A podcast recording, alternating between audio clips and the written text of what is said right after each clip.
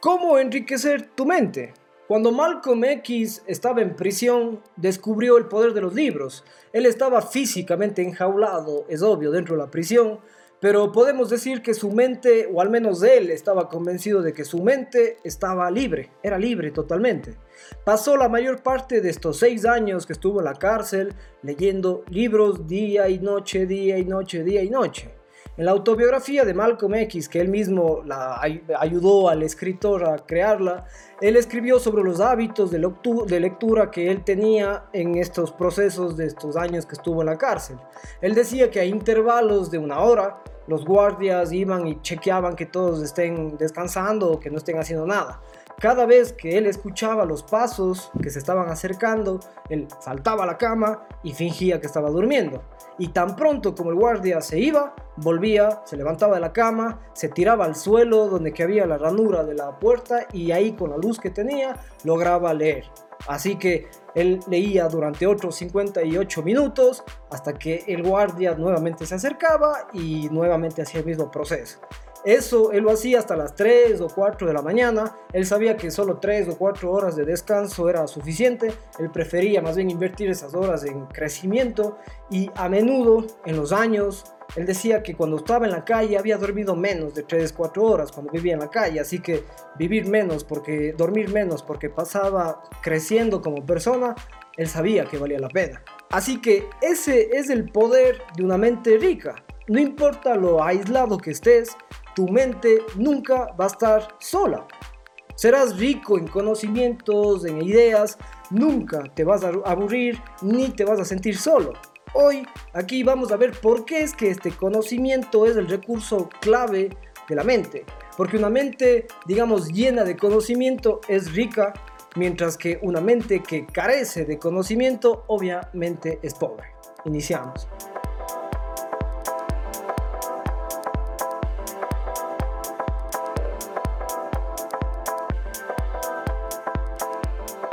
Estoy seguro que alguna vez has escuchado que se necesita dinero para ganar más dinero. El punto es que una vez que tengas dinero, vas a poder invertir ese dinero para generar más. En algún momento tendrás suficiente dinero para que sea realmente difícil perder esa riqueza.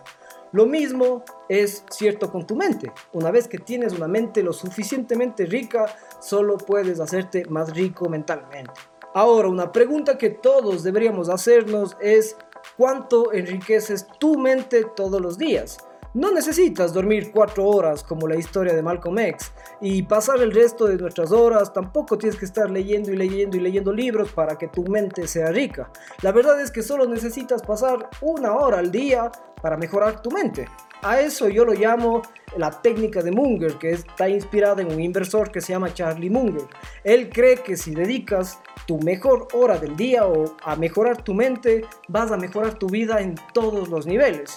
Desarrollar una mente rica es lo más importante que tú puedes hacer, pero quiero dar un paso más allá y te invito a que tú también des un paso más allá. Si estás atascado en la vida, acabas de perder tu trabajo, fracasaste en algún negocio, lo que sea, pasa al menos cuatro horas al día enriqueciendo tu mente. En mi experiencia, solo desarrollas una mente rica si dedicas horas ininterrumpidas de aprendizaje. Ahora, si quieres mejorar tu mente, puedes hacer alguna o todas estas actividades que algunas parecen obvias, pero estoy seguro que no las haces. Estoy más que seguro que no lees libros, que es obvio, ¿no? Leer libros te va a ayudar a aprender sobre un tema en específico, vas, compras los mejores libros sobre ese tema y te los comes enteros y vas a aprender muchísimo.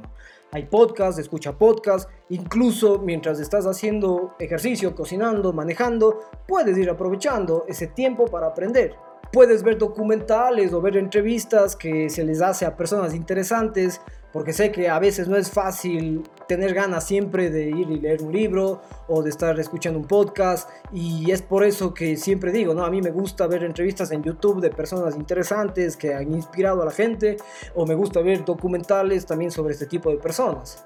Así que yo te invito a que compartas tu conocimiento cuando hablas de tus ideas y tus conocimientos con las demás personas no solo estás ayudando a alguien más a aprender algo, sino que también estás refrescando tu propia mente con lo que tú aprendiste, lo que tú quieres, lo que tú sientes. Sé que todo esto parece ser súper simple, todos sabemos lo que se necesita para enriquecer nuestra mente, pero a la final nos es más fácil pasar horas de horas en Instagram o en TikTok espiando la vida de las celebridades y de otras personas que ni siquiera conoces, pero ya sabemos que es una pérdida de tiempo. ¿Cuál pudiese ser el impacto positivo de estas actividades en tu mente? Pasar tres horas en YouTube, tres horas en Instagram, tres horas en TikTok. Nada. Más bien vas a dañar tu mente. Si miras a otras personas y te comparas con ellos, con esas personas, te vas a poner celoso, vas a comenzar a sentirte mal contigo mismo, el impacto es negativo.